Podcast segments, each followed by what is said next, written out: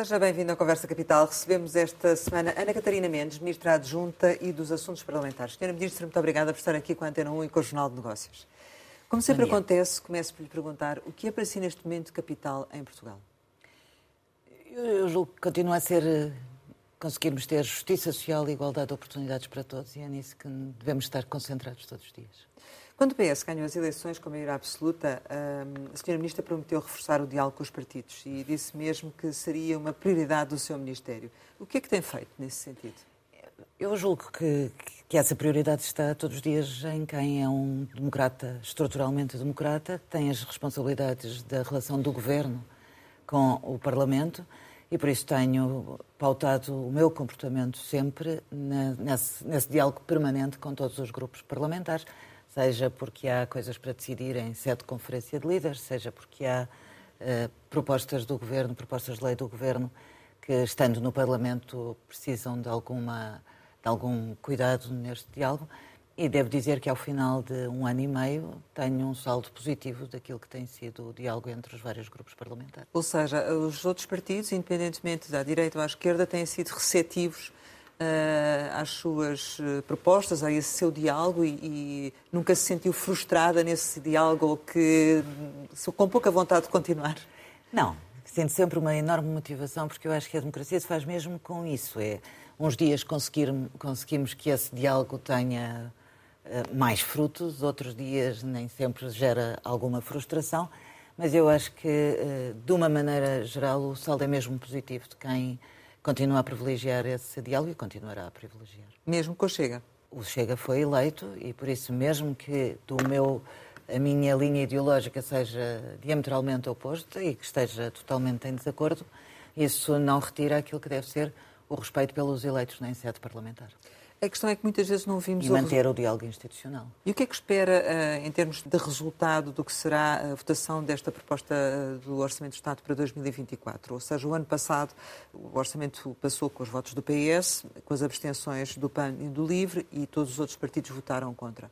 Aposta num cenário idêntico este ano? Daquilo que já se conhece das oposições, eh, o cenário parece-me poder vir a ser esse. Não sei ainda qual é a decisão dos partidos, mas quer dizer, quer o PSD, quer o Bloco de Esquerda, quer o PCP, já avisaram, já disseram qual é o seu sentido de voto. Independentemente do sentido de voto, isso não exclui eh, duas coisas essenciais. A primeira é que é aquilo que nós, eh, aliás, fizemos e continuamos a fazer com o Sr. Ministro das Finanças, de ir ao Parlamento explicar o cenário macroeconómico e aquilo que são as perspectivas para o próximo ano em, em termos orçamentais, aquilo que são os resultados das políticas e das opções tidas em 2023 eh, e, portanto, que permitem agora construir as soluções para 2024 e, portanto, esse diálogo continua a ser feito e depois eh, cada partido fará a sua avaliação. Temos o segundo momento, que é o momento da apresentação em sede parlamentar eh, com o debate na generalidade já na segunda e terça-feira, e temos um momento em que a especialidade fala por si, com, ao, longo dos anos as, as propostas vão se somando umas atrás das outras e nesse momento cá estaremos também para, para discutir eh, o que tivermos para discutir. Mas vai tentar eh, conseguir obter no mínimo a abstenção do PAN e do LIVRE?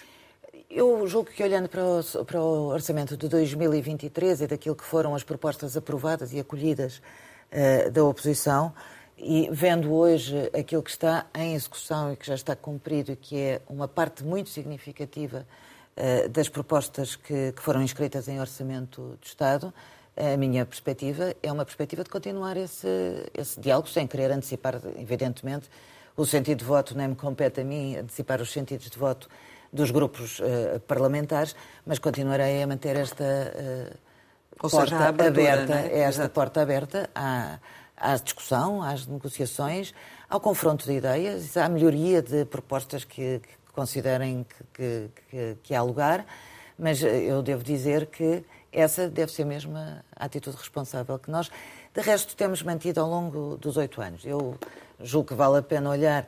É verdade que o contexto 2015-2019 foi um contexto particularmente uh, exigente por, por ser novo. Era a primeira vez que um partido tinha apoio uh, parlamentar e, e, que, e que, portanto, exigiu muito, eh, muito diálogo, evidentemente, na construção das soluções. a continuação da geringonça em 2019-2022, que manteve também, mas o facto de nós termos eh, maioria absoluta e essa confiança que os portugueses deram ao Partido Socialista para ser governo com maioria absoluta não pode afastar-nos nunca do diálogo que é preciso continuar a ter no seio do Parlamento, de que estamos a falar, mas em sede de concertação social e, sobretudo, um diálogo permanente com, uh, com os portugueses e ouvindo os portugueses e as suas uh, dificuldades, os seus objetivos e também irmos ao encontro, é nisso que trabalhamos quando trabalhamos nas soluções legislativas, sejam elas para o Orçamento de Estado, sejam na produção legislativa do dia a dia. A questão é que o histórico de aceitação de, de propostas da oposição, nomeadamente em sede de, de, Orçamento do Estado, não tem sido, do ponto de vista uh, numérico, expressivo, não é? Uh, Carlos César disse recentemente que os outros partidos também têm boas ideias. Uh, até onde é que realmente há essa disponibilidade para negociar as ideias dos outros, para aceitar as, as ideias dos outros, mesmo aqueles que votam contra, que já anunciaram? Como sempre, como sempre existiu, já. Eu, quando me falam dos números, gosto de lembrar o seguinte. Por exemplo, nos quatro anos de legislatura PST-CDS, foram aprovadas 43 propostas, nos quatro anos, 43 propostas em sede orçamental das oposições. O ano passado, para o orçamento de 2023, foram aprovadas, o ano passado, para o orçamento de 2023, foram aprovadas 57 propostas uh, da oposição se queremos números, os números são em significativos. Em 2000 e qualquer coisa. Alterações que em eram... 1500, 1500, eh, cerca de 1500 propostas que foram uh, apresentadas. Eu estou-lhe a dar este número para dizer, se nós compararmos 4 anos 43, 1 ano 57, percebemos bem que o diálogo e a abertura é, uh, é, uh, existe. Por exemplo, foi aprovado agora o decreto-lei que decorre de uma aprovação de uma proposta que o LIVRE apresentou no orçamento para 2023, novamente para 2022 e depois para 2023, que tem a ver com a atribuição do subsídio de desemprego às vítimas eh, de violência doméstica. É um exemplo das, eh, de, das cerca de 60% eh, de propostas que foram apresentadas que estão executadas, 40% em execução em orçamento do Estado.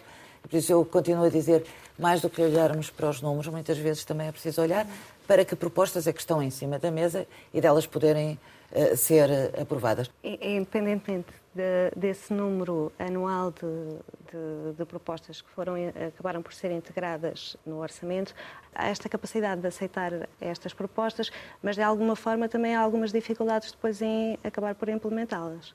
Quando estamos a falar de propostas que têm impacto orçamental, é evidente quando são acolhidas, é visto no equilíbrio das contas, eh, das contas públicas. Aliás, uma coisa é a negociação com uh, a geringonça, eu acho que a nossa, a nossa, o nosso caminho, o nosso percurso desde 2015 é igual ao de hoje.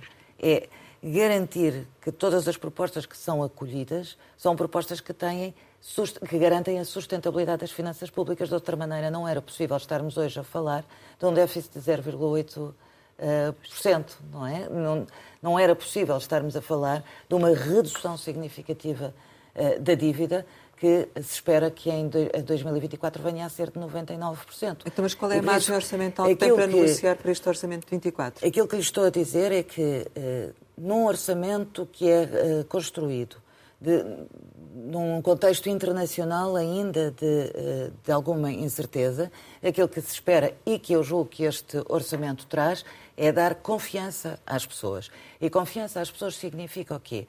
Apesar da, do, da inflação, que felizmente reduziu significativamente também este ano, apesar do contexto internacional, o que há aqui é uma opção de garantir o aumento dos rendimentos das famílias, seja nos salários, seja nas pensões, seja no aumento das prestações sociais, garantir o investimento público, continuamos a ter investimento uh, uh, público, e garantir que as pessoas podem saber com o que é que contam a cada momento da sua vida.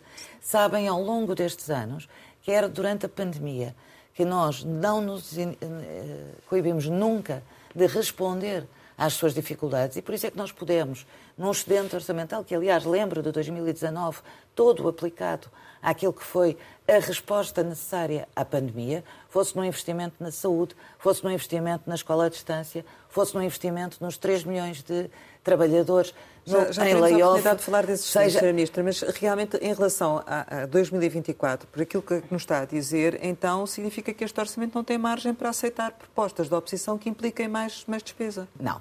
Aquilo que eu estou a dizer é que cada proposta deve ser uh, olhada e olhada com atenção.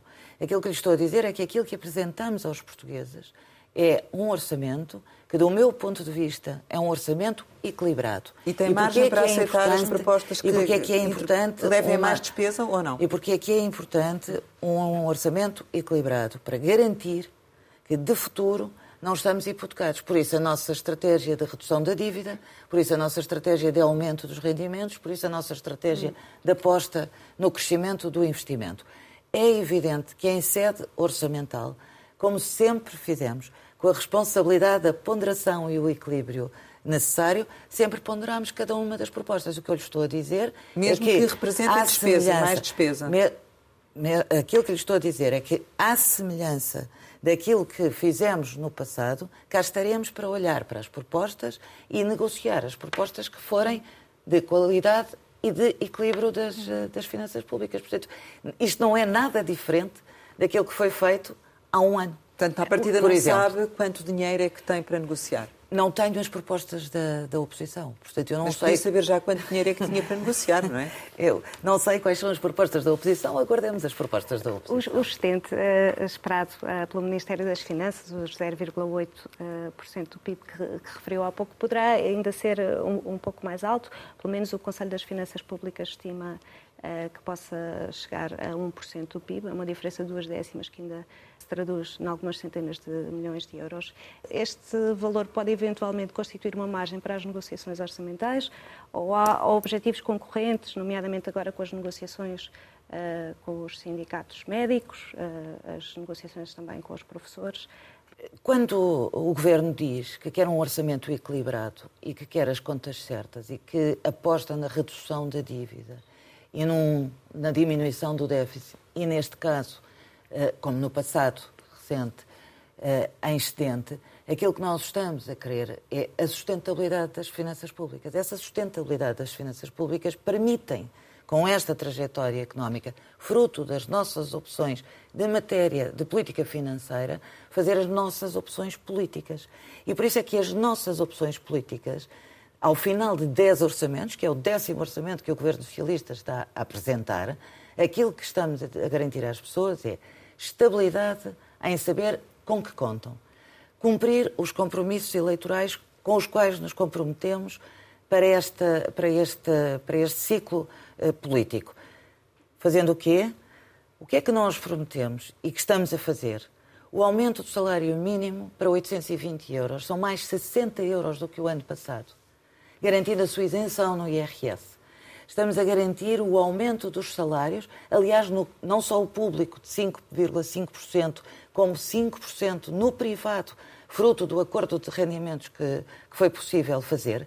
Estamos a garantir o aumento das, eh, das pensões entre os 5,2% e os 6,2%. E por isso, eu bem me lembro, há um ano a grande discussão era estão a retirar poder de compra, estão a cortar as pensões.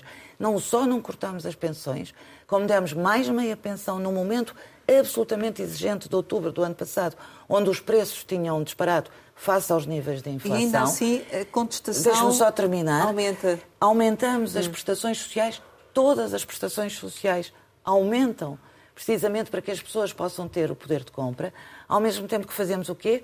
Reduzimos os impostos.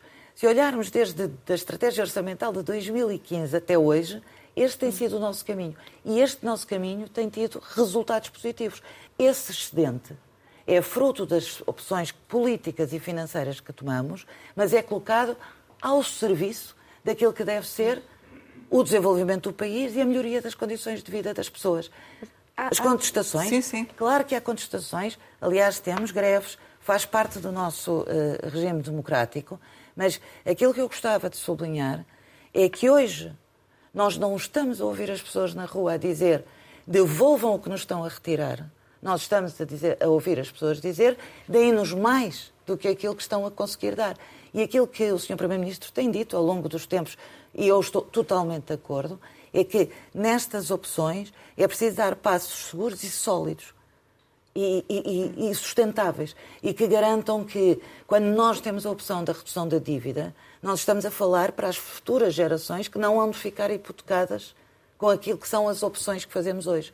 Esta imagem do, do excedente eh, e que poderá eventualmente ficar acima do que espera até o Ministério das Finanças. Esta perspectiva é compatível com todas essas necessidades que acabou de descrever?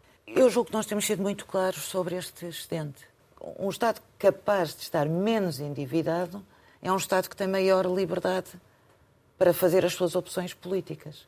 E por isso, uma das medidas que nós temos de inscrita neste, uh, neste orçamento tendo em conta que a partir de 2026 o PRR estará completamente executado, é preciso continuarmos a ter a garantia de um Estado menos endividado e de um Estado que é capaz de ter dinheiro para continuar a prosseguir o investimento nos serviços públicos. Com os partidos, e por isso, ou não? Ou e por é isso, uma das discussões que está Sim. em cima do orçamento e que eu espero que os partidos políticos que ainda não se manifestaram se manifestem sobre isso é a criação deste fundo de investimento para garantir que o investimento público continua a ser real, para garantir que neste equilíbrio que se pede das contas públicas, que este fundo também sirva para irmos reduzindo a nossa dívida. Eu volto a dizer, quando nós estamos a falar numa redução significativa da dívida e num estente 0,8%, e a criar este fundo para o investimento, nós não estamos a desguarnecer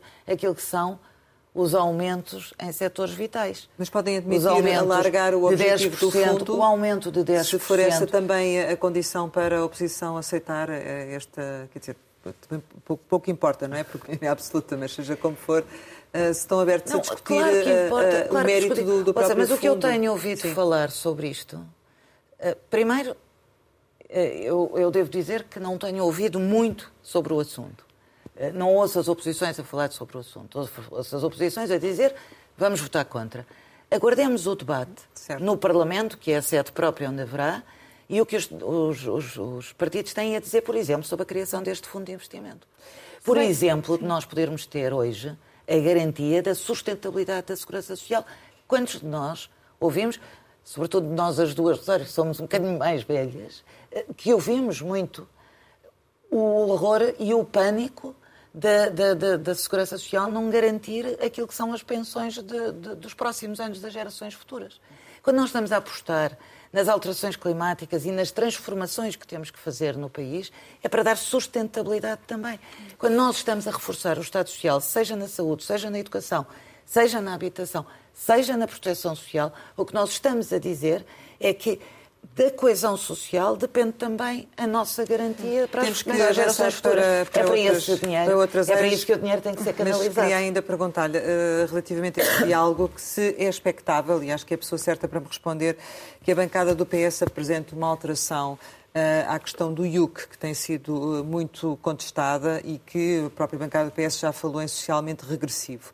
É expectável que apresentem uma, uma proposta de, de, alteração neste sentido e é expectável que haja da parte do Governo alguma sensibilidade para o assunto? Eu fui líder parlamentar uh, e acabei de, uh, deixei de ser líder parlamentar em 2022. O grupo parlamentar é o grupo parlamentar e tem a sua, uh, a sua autonomia. Eu, sobre o IUC, gostava apenas de clarificar o seguinte. A medida que foi apresentada é uma medida que visa respondermos do ponto de vista ambiental àquilo que é um desígnio nacional da descarbonização da nossa sociedade e do nosso contributo enquanto planeta também para as alterações climáticas e para aquilo que as alterações climáticas impactam na nossa vida. Os automóveis desde 2007 têm duas componentes quando pagam o seu imposto, têm a componente da cilindrada, como têm a, a componente ambiental e, portanto, pagam para a redução das, uh, das emissões de uh, carbono. De 2007, os carros até 2007 pagam em função da sua cilindrada e, portanto, aquilo que se pretende é que os carros até 2007 paguem até ao limite de 25 euros ano, até ao limite de 25 euros ano, por essa uh, redução Sim. das emissões. Uh, mas isso, uh, assim, há uma petição que vai ser apresentada na, na, Assembleia da República. Como é que espera que o PS vote esta petição? Acho que a discussão vai ser feita no Parlamento. Quando a petição chegar ao Parlamento, será discutida. Aquilo que eu, que eu lhe posso dizer é que a intenção do Governo na apresentação desta medida tem, esta, tem este limite de 25 euros ao ano, tem esta preocupação também de uh, justiça ambiental. Mas vai ser indiferente a esta contestação popular? Nunca, eu nunca sou indiferente a nenhuma contestação popular. Acho que é útil e que é enriquecedor para os debates que uh, os argumentos estejam em cima uh, da mesa e que cada discussão se fará no seu, no seu tempo. Teremos oportunidade durante o próximo mês de estar a discutir também este orçamento. Eu gostava muito de, a este propósito, também dizer o seguinte: e tendo eu a tutela da juventude, permitam-me que, que o diga aqui, este é um orçamento para as novas gerações também. É virado para os jovens na medida do IRS uh, jovem e daquilo que é uh, a tentativa de, ao mesmo tempo que tentamos subir os ordenados, baixar os, uh, os impostos para que haja maior rendimento. É um orçamento para os jovens nas medidas que temos de apoio à renda, seja no apoio direto à renda, seja naquilo que deve ser uh, o reforço do, do, do, programa Porta 65 para os mais jovens, para o arrendamento dos mais jovens. É um, é um, um, um orçamento para os mais jovens naquilo que é o prémio salarial e a devolução do valor da propina, seja da propina de licenciatura, seja da propina de mestrado, quando começam a trabalhar. É um orçamento para os mais jovens, quando, elimina, quando a gratuitidade dos passos até aos jovens de 23 anos é uma realidade neste Orçamento do Estado. É um orçamento para os jovens, quando nós estamos a apostar e continuamos a apostar para as famílias mais jovens no alargamento da rede de creches gratuitas para uh, todos os Mas, jovens. ainda assim, é um alargamento, disso tudo... É um, uh, Deixe-me só de concluir com mais uma medida sim, que me parece diga. importante também, sempre relembrar, porque estas coisas nós não estamos sempre a inventar uma medida ou mais outra medida. Sim, e temos em cada orçamento nós vamos acrescentando e melhorando sim, sim. As, as medidas, como o, o, o, os manuais gratuitos também, que significa liquidez na vida das pessoas. Mas bem sabe que, os seus eh, rendimentos. não, não deixando de ser mais ajuda, bem sabe que uh, ainda é impossível a, um jovem com o primeiro emprego uh, sair de casa dos pais e sustentar-se sozinho, apesar de todos esses apoios. Portanto, apesar de todos esses que... apoios, é verdade que os números têm vindo a indicar, e o, recente, o estudo mais recente de todos vem, uh, já diz que já há uma influência, não fruto destas medidas deste orçamento que ainda nem entraram em vigor, mas daquilo que se vai fazendo ao longo dos anos e vai começando a haver uma, uma, uma inflexão. Sim, uh, reconheço. Reconheçamos todos que o problema da habitação não é um problema hoje apenas de Portugal, é um problema nacional. Dir-me-á, mas com o que está no, no, no, do lado da fronteira, eu... a verdade é que nós estamos a responder. Não é por acaso que aquilo que está inscrito para a área da habitação no PRR é o maior investimento de sempre que nós podemos fazer na área da habitação, que eu espero tenha resultados nos próximos tempos. E que se concretize e que se execute, e que se, concretize, é? e que se execute. Relativamente ao Serviço de Estrangeiros e Fronteiras, ele fica extinto este fim de semana, surge uma nova agência, a Agência para a Integração, Migrações e Asilo. Qual é neste momento, e porque este não é certamente um processo fácil, tem sido um processo, aliás, bastante atribulado, que envolve outros ministérios, qual é neste momento a sua principal preocupação nesta, nesta, nesta mudança? A minha principal preocupação é que a Agência para a Integração, Migrações e Asilo dê a resposta aos cidadãos que procuram viver em Portugal ou que procuram vir estudar para Portugal. E por isso isso significa nós termos a consciência um, de onde partimos e daquilo que é um número muito elevado de pendências. 300 e, mil, é isso? Mais do que 300 Quantas mil. São, Sr. Ministro?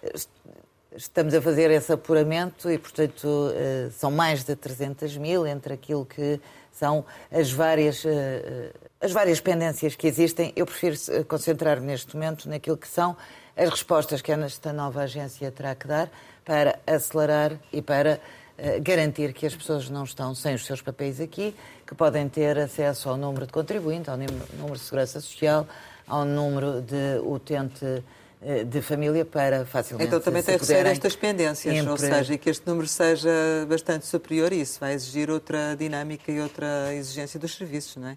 É preciso desde logo, olha, é preciso desde logo e estamos preparados para o fazer ao longo destes próximos tempos, apostar muito nas tecnologias e apostar muito na renovação do parque tecnológico uh, da agência, porque aquilo que se herda é um sistema que é obsoleto aos dias de hoje e por isso esse é o esforço que, que estamos a fazer também para melhor responder. Mas o que eu espero desta agência uh, para a integração, migrações e asilo e numa altura em que não só decorre da parte administrativa de uma reforma que eu acho muito importante, da humanização das políticas de migração.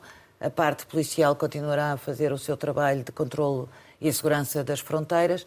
A agência, com a fusão também do Alto Comissariado para as Migrações, passará a ter aqui uma componente não apenas de entregar os papéis, de tratar dos papéis, mas tratar das questões do asilo, de tratar das questões do retorno, tratar daquilo que deve ser a proteção temporária e tratar também de um percurso de integração e acolhimento que se quer que seja o melhor possível e respeitador dos direitos humanos. Ah, nesta altura e, no, no, quadro da estrutura que existe, o CEF, um, e devido às dificuldades no atendimento, nós vemos que muitos imigrantes acabam por ficar na dependência de, de redes de solicitadores, advogados, uh, para conseguirem um atendimento um atendimento, há todo um, um negócio uh, montado à volta deste, deste mau funcionamento.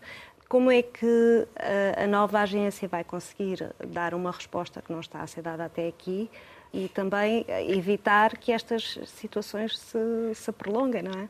Eu rejeito isso completamente e, por isso, aquilo em que estamos apostados nesta nova agência, em que não, não, não é expectável que no primeiro mês nós consigamos ter todas as respostas face às pendências que temos, mas a aposta que estamos a fazer é precisamente nisto, na no reforço dos recursos humanos e também na digitalização dos serviços, de forma a que nós consigamos eh, responder a, essas, eh, a essa realidade. Esta questão de, de, acesso ao serviço público não suscita também a necessidade de se perceber porque é que este atendimento está a funcionar assim, com estes intermediários, tentou perceber porque é que isto acontece, para garantir até que não se irá repetir. Não é? A única coisa que eu lhe posso prometer e a única coisa que posso prometer é que estamos mesmo muito, muito empenhados em melhorar significativamente o atendimento aos estrangeiros, em garantir que o serviço público seja um serviço público de excelência e em garantir que as pessoas não estão com estes tempos de espera eternos que atrasam e adiam as suas vidas. Haverá mais procedimentos online, por exemplo? Por exemplo. Hum. Uh, e relativamente ao, ao, quadro de pessoal, uh, Quantos eh, elementos terá mais ou com quantos Nós ficará? herdamos 495 funcionários que vêm eh, do anterior CEF e 168 funcionários que vêm do Alto Comissariado para as Migrações. Portanto, é nesse quadro que estamos a trabalhar neste momento, com todos esses profissionais. As pessoas continuarão a ter os atendimentos e, como lhe digo, apostados em melhorarmos o atendimento. Os atendimentos presenciais continuarão a ser feitos nos, nos mesmos sítios? Eh? Para já sim. Hum. Para já sim, nesta fase de transição. E relativamente ao financiamento para, para a agência, como é que ele vai funcionar? Ou de que montante é que estamos a falar? Que orçamento é que vai ter? Está inscrito no orçamento do Estado, são 81 milhões de euros para o funcionamento desta agência. Havia uma, uma questão que era, portanto, esta, a nova agência para as migrações, ela vai também passar a escrutinar as associações que são representativas eh, dos, eh, dos imigrantes, é isso? Ou seja, em termos da atribuição e dos critérios para a atribuição de subsídios. Será assim? No fundo, eh, acaba por fazer uma parte que o ACM já fazia. Exatamente. O ACM, não, eu não diria escrutinar, não, não escolheria esse... Hum esse verbo, eh, vai continuar a trabalhar em parceria e em cooperação com estas associações de migrantes. Tem, aliás, o Conselho para as Migrações, continua a ter uh, uma componente muito forte naquilo que é uh, o acolhimento e naquilo que é o combate ao racismo e à, e à xenofobia também nesta, nesta entidade. Eh, continuará a trabalhar por isso mesmo com todas as associações eh, de migrantes em Portugal. A certa altura, há, há, vozes que se têm levantado ou há questões que se têm colocado sobre se este dinheiro que está a ser entregue às associações, se efetivamente está a ser bem emprego, onde ele realmente faz falta por parte das associações e se há um acompanhamento desse trabalho. Agora, com a agência, não sei qual, se tem também esta visão ou não, mas com a agência pretende melhorar também isso? Eu não tenho essa visão. Tenho a visão, aliás, de que há um conjunto de critérios aos quais devem obedecer as associações para poderem beneficiar de um conjunto de apoios. E consegue garantir que estão a cumprir esses critérios? O que eu tenho hoje, ao dia de hoje, o relato que tenho é esse. Sempre que há uh, alguma indicação de que não estão a ser cumpridos os, os critérios, uh, tomam-se as, as, as, as, decisões que são necessárias, mas não tenho nenhum relato nisso. E não, então não haverá alterações agora com a agência na atribuição desses subsídios? Ou Nós estamos haver... a falar de uma nova entidade. Como estamos uhum. a falar de uma nova entidade, estamos a falar de um conjunto de, de coisas que vão acontecer. Aquilo que lhe estou a garantir é que os critérios que estão hoje na lei não significa que daqui a uns tempos não possamos revisitá-los, melhorá-los, encurtar, aumentar. Aquilo que lhe estou a dizer é que, ao dia de hoje, a AIMA, que absorve essas competências do Alto Comissariado para as Migrações, continuará a ter parcerias absolutamente estratégicas e necessárias com as associações de migrantes em Portugal. Eh, em relação à questão da, da imigração, e há pouco falava de como Portugal eh, alterou a sua lei de estrangeiros e facilitou o acesso ao país. Minha questão é hum, se tem havido uma política coordenada com o número de chegadas, porque de repente, com essas alterações, precipitou-se também o número de, de, pessoas que começaram a chegar ao nosso país, e os últimos dados é 1,1 milhão de pessoas nascidas no estrangeiro que estão em Portugal, com uma efetiva política de acolhimento. É mesmo assim, Sr. Ministro? Eu, eu, julgo que os fluxos migratórios e as migrações mudaram significativamente em Portugal. Nós tivemos, por exemplo, sete vezes mais refugiados do que o ano passado do que tínhamos tido nos últimos uh, cinco anos e há um aumento considerável uh, de cidadãos estrangeiros a procurarem Portugal. Mas foi uh, surpreendida por esses números?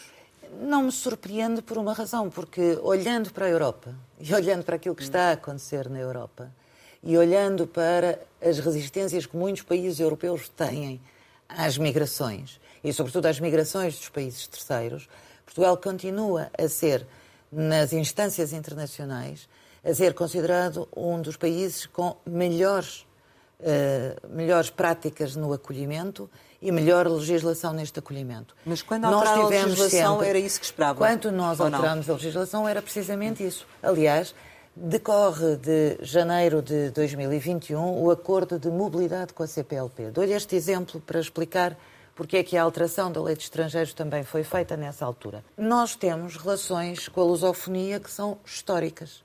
Essas relações eh, permitem que nós vamos sempre aprofundando mais o nosso, o nosso contacto, as nossas parcerias, a nossa cooperação e por isso a CPLP tem desempenhado aqui também um papel muito importante. Quando nós falamos do acordo de mobilidade com a CPLP, nós estamos a falar da mobilidade dos estudantes, mas estamos a falar também da mobilidade dos trabalhadores. Nós sabemos que hoje temos um país mais envelhecido, com uma pirâmide demográfica invertida, e sabemos também como é possível nós casarmos, eh, ao mesmo tempo que damos apoio às melhorias de vida das pessoas para que as pessoas cá fiquem, também garantir que as pessoas que aqui chegam possam ter essas uh, condições de vida e, por isso, bem acolher. Mas está satisfeita Quando... com o que estamos a fazer? Uh, Se eu estivesse assim... satisfeita, não estava nas funções onde estou. Eu acho que Sim. nós nunca podemos estar satisfeitos porque nunca estamos, estão cumpridas as coisas. Agora, sei dizer o seguinte: sei que estamos a fazer, e, e devo dizer isto também. Porque não há casas para quem está, também não há casas para quem vem. Nós, quando falamos de migrações, nós estamos a falar de nós e dos outros. Nós estamos a falar de pessoas que procuram neste país procuram justiça social e igualdade de oportunidades. Quando nós estamos a falar de uma política de habitação, nós estamos a falar de política de habitação para todos. Sim, os que cá vivem, de nós, era os que cá, cá estavam cá antes dos outros virem, mas eu não gosto, estrangeiros eu, eu acho, e portugueses, inclui pois, todos, mas é que é? eu acho que é preciso olharmos nesta perspectiva de igualdade de oportunidades. A habitação é um desafio para todos nós. De uma boa política de habitação depende também a integração de todos os que cá vivem e os que escolheram cá viver, os que cá nasceram e os que uh, não nasceram.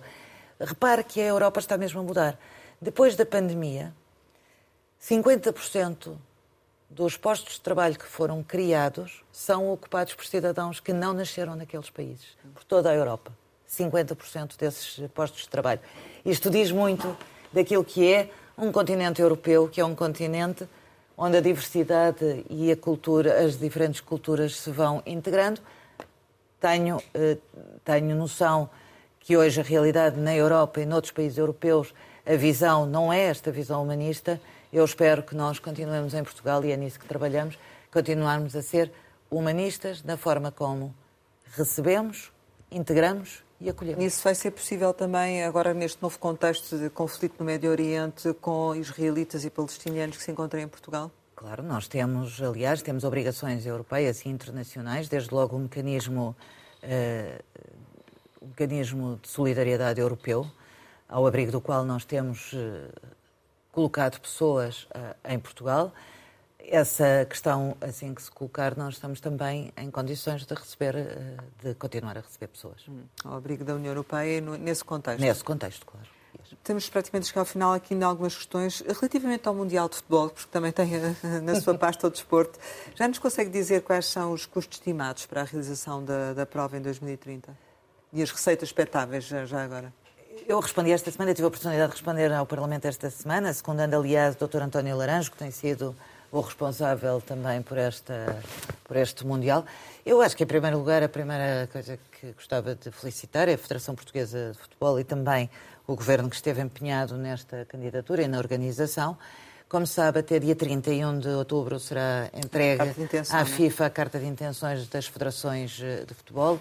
É nesse momento, é a seguir a esse momento que nós temos, que nós, que as federações vão trabalhar naquilo que são os seus custos, os seus uh, os, já tem uma percepção, mais ou menos? Aquilo que eu posso dizer é que não haverá construção, volto a frisar isto, certo. não haverá construção de novos, uh, equipa, de novos estádios, haverá rentabilização dos mais de 32 estágios, centros de estágio e centros de treino uh, para que os atletas possam aí uh, beneficiar desses equipamentos e julgo que até mais para a frente estaremos em condições de termos aqui hum. uma conversa capital Sim. sobre o Mundial 2030. E receitas, tem alguma perspectiva, Sr. Ministro? A única coisa que eu posso dizer é uma coisa que, de um estudo que há de ser feito e, portanto, que, que eu espero, quando o tivermos, que possamos também discutir sobre ele, mas olhando assim à partida e sem falar em valores, eu julgo que uma organização desta natureza tem impacto direto no PIB, tem impacto direto na criação de emprego, logo tem impacto direto na criação de riqueza. Eh, fazer uma estimativa neste momento não lhe consigo fazer. Eh, diga-nos uma coisa, as questões associadas ao Serviço Nacional de Saúde, às manifestações da função pública, têm provocado algum desgaste na governação ou não é por isso? Não, eu julgo que nós eh, temos tentado, ao longo dos tempos, e este orçamento é, aliás, reflexo disso, quer no Serviço Nacional de Saúde, e aliás eu estou de acordo com aqueles que dizem hoje o problema do Serviço Nacional de Saúde não é um problema financeiro. Nós aumentámos desde 2015 até agora 72% o financiamento no Serviço Nacional de Saúde. Neste orçamento, o Serviço Nacional de Saúde, o financiamento cresce 10%. Esta reforma que a Direção Executiva do, do, do Serviço Nacional de Saúde está a implementar, seja com as unidades de saúde eh, familiar de tipo B, seja com os centros de uh, os CRIs para uh, nós termos melhor racionalização dos equipamentos, mas também a melhor resposta e eficiência na resposta. Se nós olharmos para os números, aumentaram neste ano quer as cirurgias, quer as consultas. Não estou com isto a dizer que não haja constrangimentos, acho que é preciso olhar eh, não do lado apenas de não houve investimento, tem havido investimento, há mais de 30 mil profissionais no Serviço Nacional de Saúde, é preciso termos uma boa gestão, uma boa racionalização dos recursos e por isso eu espero, ehm, espero que o Serviço Nacional de Saúde continue a dar-nos as respostas que, felizmente, têm sido. Eh, eu, eu, eu acho que nós não devemos ter a memória eh, curta quando nós hoje olhamos para dois índices. Eh, a taxa de mortalidade infantil e os progressos que nós fizemos, ou a, capacidade que temos hoje de antecipação do diagnóstico de cancro. Eh, e, portanto, na oncologia, como isto tem hoje, tem hoje resultados muito positivos do nosso Serviço Nacional de Saúde, ou quando nós conseguimos olhar para como enfrentámos a pandemia, como respondemos e como também, a propósito da pandemia, inovamos naquilo que são as terapêuticas e naquilo que são as respostas Não estou a dizer que não existe a contestação, não estou a dizer que não temos que responder e ouvir, e mas, mas, sinto que estamos a fazer o que é possível fazer. Seja, é, por definição, quem está no governo e quem está com maioria absoluta, por definição, tem desgaste, mas é preciso é não nos abatermos e continuarmos a trabalhar para resolver os problemas das pessoas. Mas isso significa que seria possível eh, voltar hoje a ter maioria absoluta se fôssemos a eleições? Eu não gosto de fazer exercícios de adivinha. Eu julgo dos dados que sinto. E dos dados que vocês têm E dos dados que vejo, dos que são públicos também. Eu julgo que os portugueses confiaram e têm confiado no governo. Aquilo em que estamos concentrados é no compromisso que assumimos com os portugueses. Melhorar os rendimentos, melhorar a capacidade de gerar riqueza em Portugal com o investimento público e com o investimento privado garantir a confiança em momentos que nós vivemos de particular exigência e incerteza quanto ao mundo, e olhemos para o que está a acontecer neste momento com Israel Certamente. e a faixa de Gaza, é muito importante que os portugueses acreditem num sistema político que é um sistema político democrático, maduro, onde é possível continuarmos o diálogo parlamentar, o diálogo com os cidadãos, o diálogo com os parceiros sociais e, sobretudo, festejarmos 50 anos de democracia no próximo ano, onde reduzimos a dívida e onde aproveitamos o sustento orçamental ao serviço de mais justiça social e mais igualdade de oportunidades. Pedir-lhe só uma resposta breve para aqui esta questão que lhe queria colocar. É, qual é que seria para si um bom resultado nas europeias no próximo ano? Eu digo sempre o mesmo sobre esse assunto. Eu julgo que os bons resultados, acho que os bons resultados é sempre eh, ganhar, mas eu acho que o bom resultado é, neste momento, concentrarmos essencialmente na, nos bons resultados económicos e neste Orçamento de Estado. Sim, mas o PS conseguiu mais um deputado em 2019 do que tinha tido em 2014. Se aumentar o número de deputados seria possível e seria um bom resultado? Permita-me que seja Ministra dos Assuntos Sim. Parlamentares para lhe dizer de um bom resultado orçamental, de boas contas públicas, de uma boa coesão social, depende da nossa voz na Europa para fazer as mudanças que são necessárias. E isso é que nós também temos que nos concentrar e, portanto, como Governo, é nisso que quero estar concentrada. É, Haverá é, outros fóruns. Imagino que sim, eh, mas eh, também é bom para essa afirmação europeia ter um bom cabeça de lista, o PS. Quem seria esse cabeça de lista ao qual o perfil? O PS sempre soube responder aos portugueses com boas opções. Chegamos ao final e, como habitualmente, costumamos lançar algumas palavras para uma resposta rápida. A primeira é Ana Catarina. Persistente. Abrantes. Infância. Imigrante. Dignidade. Serviço Nacional de Saúde. Boas respostas. TAP. Estratégica. Alexandra Leitão. Combativa. Pedro Nuno Santos. Combativo. Ambição política. Melhorar a vida das pessoas todos os dias. Enquanto à esperança. Trabalhemos. Mãe. Realizada. Filhos. O maior desafio que temos na vida. Idade. Eu sou balzaquiana. Saudade. Ui. Essa inclui muitas coisas. Esperança? No futuro. Portugal. Um grande país. Ana Catarina Mendes, muito obrigada por ter estado aqui Obrigada. com a Antena 1 com o Jornal de Negócios. Pode rever este Conversa Capital com a Ministra Adjunta e dos Assuntos Parlamentares em www.rtp.pt. Regressamos para a semana, sempre neste dia, esta hora, e claro, contamos consigo.